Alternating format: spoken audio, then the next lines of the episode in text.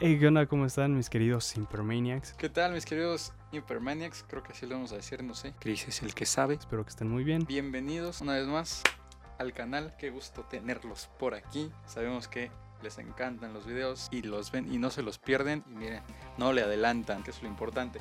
A ver, que decidimos hacer análisis musicales. Lo estamos haciendo así como por separado, porque pues esto es la cuarentena, tenemos que estar aislados. Ustedes saben que si ponte la careta, que si ponte no sé qué.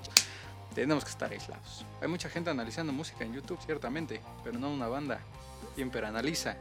Hay sobre todo dos personas, grandes amigos, Jaime Altozano y Sean Track. Pasen a sus canales, si no los conocen, de verdad que lo hacen bastante muy bien. Nosotros no nos vamos a poner a analizar los temas del cine como lo hace Jaime, ni las producciones como lo hace Sean, porque lo hacen de nuevo, reitero, muy bien. Nos dimos cuenta que hay varias bandas a lo largo de la historia de la, de la música y del rock mexicano que vale la pena que se expongan. Entonces vamos a ver por qué lo hicieron tan bien. Que también estará bien, si quieren, pónganlo en los comentarios, analizamos a Luis Miguel o al Mariachi Vargas, no sé, cualquier cosa mexicana estaría también padrísimo. Y creo que no nos vamos a enfocar tanto en el arreglo. Si quieren que hagamos también ese tipo de enfoque, bueno, lo podemos hacer con todo gusto, pero al menos por ahora vamos a ir al tema de la composición. Acabo de tocar el intro, ya saben qué canción es. Oye, mi primaria, mi secundaria, Allison, son una gran banda mexicana, frágil. No les podemos poner, no sé cómo funciona el copyright.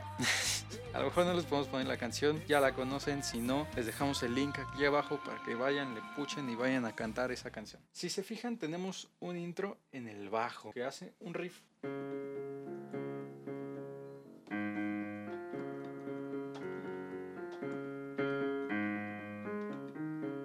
bastante bonito, ¿no? Bastante llamativo, como que está pasando algo. Y luego, pam. Luego hay un riff de guitarra muy, muy a lo happy punk, ¿no? Muy taran, tan, tan, Son bastante melódicos los intros de, del happy punk. Tiene su magia, ¿no? Al hacer esto... Se está apoyando en la novena. Si no saben teoría musical, no se preocupen. Pongan su mensajito. Hay clases con Christopher. Luego aquí es la sexta. La séptima.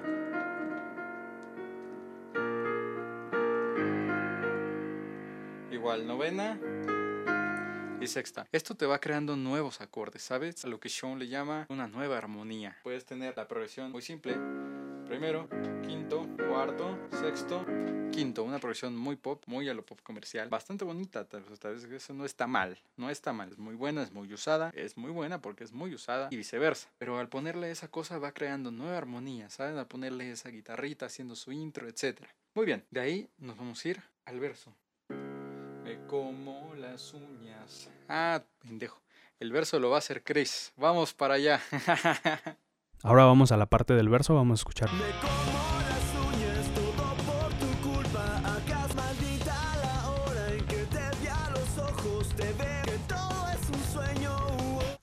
Tenemos la parte del verso que la vamos a analizar con el piano y ahorita platicamos un poquito de ella. Ok, bueno, en esta parte tenemos los siguientes acordes. En esta progresión meten un acorde que en especial le da un color bastante bonito y hace que se sienta más fresca esta rola. Tenemos un primero, re bemol mayor. Tenemos un quinto, la bemol mayor. Meten este acorde que les comentaba, un segundo, mi bemol menor. Lo meten cuarto, sol bemol mayor. Quinto, la bemol mayor. Primero, re bemol mayor.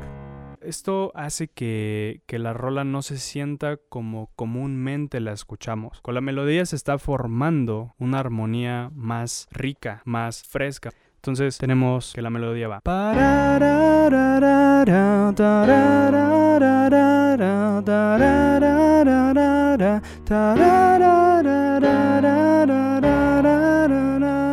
Es como un ostinato melódico, digámoslo así. Tiene la misma rítmica, tiene las mismas notas, pero conforme va cambiando los acordes, esas notas que estaba utilizando en la voz hacen que la rola se sienta diferente, que no esté dentro siempre de los acordes. Al momento de salirse, todo cambia, que agarre colores nuevos, que agarre una personalidad única. Además, la rítmica de esta melodía es bastante buena.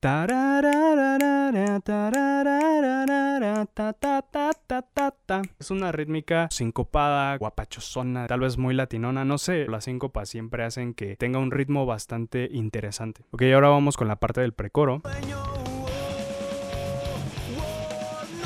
El precoro es bastante este, común, digámoslo así. Se va a un cuarto, quinto, primero. Entonces tenemos.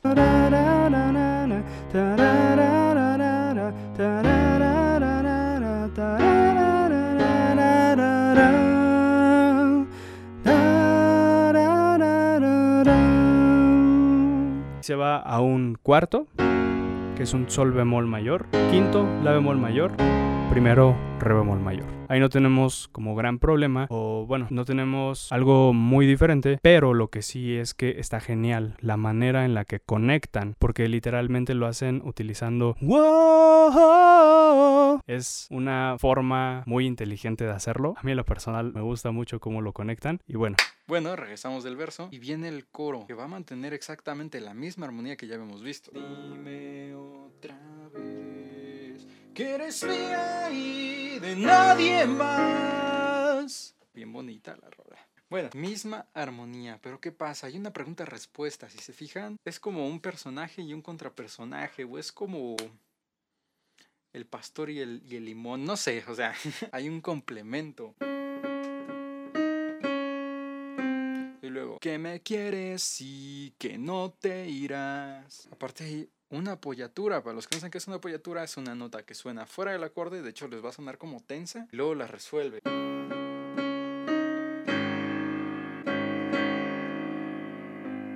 Ahí resuelve, ¿de acuerdo? Eso también le da mucho juego a la canción. Que me quieres y luego la respuesta. Y súmale que la letra está bonita y que el arreglo está bien hecho.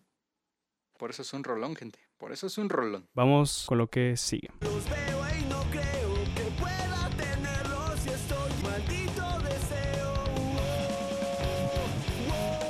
La parte del segundo verso que literalmente pues es la misma armonía, la misma melodía en la voz, pero tenemos algo diferente en cuanto a los arreglos. Tenemos una guitarra que literalmente está haciendo los acordes y los está dejando y eso está haciendo que la rola tome un nuevo aire, que no se sienta igual como el verso del principio, está un poquito más vacío, pero en este lo meten un poco más lleno, ¿por qué? Porque también la rola se los está pidiendo, la canción está pidiendo que metan algo nuevo y el meter nada más esa guitarra haciendo los acordes hace toda la diferencia. Ok, seguimos con la parte C.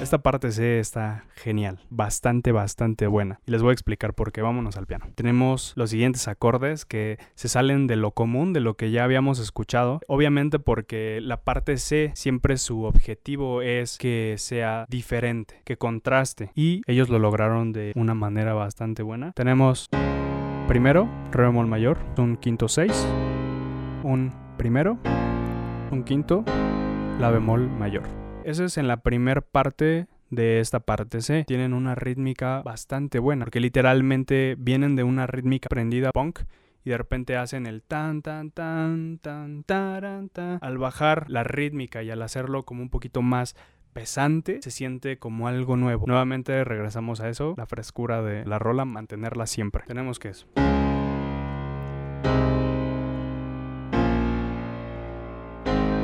Luego regresa esta progresión que es primero, quinto, la bemol mayor, cuarto, sol bemol mayor, quinto, la bemol y dime otra vez. Ahora también otra cosa importante es que al momento en el que regresa los acordes, primero, quinto, cuarto, quinto, vuelve a presentar el bajo del principio.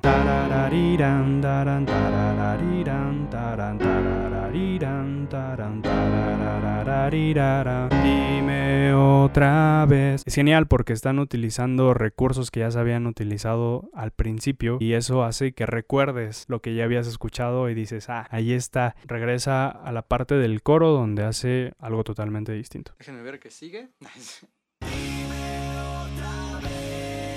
Que me quiere,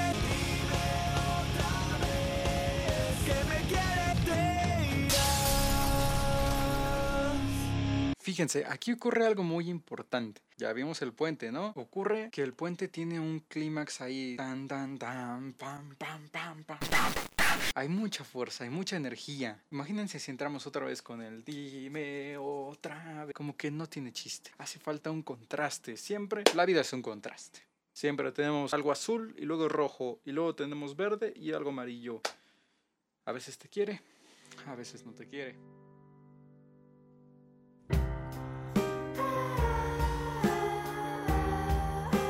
Vida es un contraste. Entonces, hacían falta estos cortes, ¿no? Dime otra vez que me quieres y que no te irás. Y luego, ahora sí te da pie a que hagas. Dime oh, tan tan tan tan tan tan tan tan. Muy ponqueto, ¿no? Tan tan tan tan. Todo en octavos. Entonces. ¿Qué iba a decir? Se repite el coro, pero fíjense cómo van a repetir algunos elementos. Este.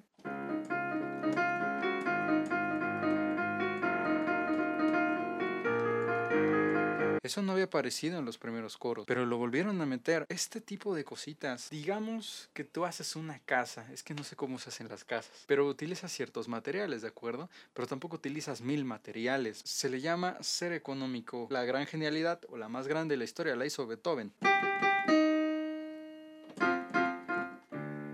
De esa cosa que acabo de tocar salió una sinfonía de más de veintitantos minutos. Entonces, Allison hizo lo mismo que Beethoven. Agarraron su motivo y lo llevaron hacia el coro final. Eso lo hace más épico. Y luego hacia el final, hacia la última repetición, Que me quieres. hacen... O sea, el bombo está disparándote como en el Call of Duty, ¿saben? El bombo está en 16 avos. Taca, taca, taca, taca, taca, taca, taca, taca, taca, taca. Dime otra vez. Eso ya es parte del arreglo. Empieza a haber variaciones en el arreglo. Que aquí en composición ya no empieza a pasar casi nada. Se repite porque es un buen coro. Vamos a repetirlo. Es el hook. Ahí está, gente. ¿Quieren ver Capitán América en acción?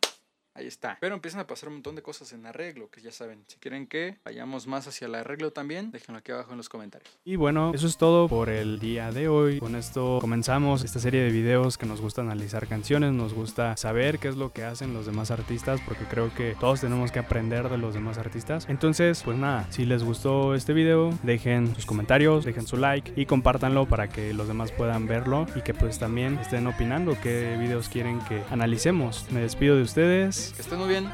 Los quiero. Nosotros somos Imper. Bye. Bye. Ya no me Canım beni sevdiğiniz gazmaz Bir basen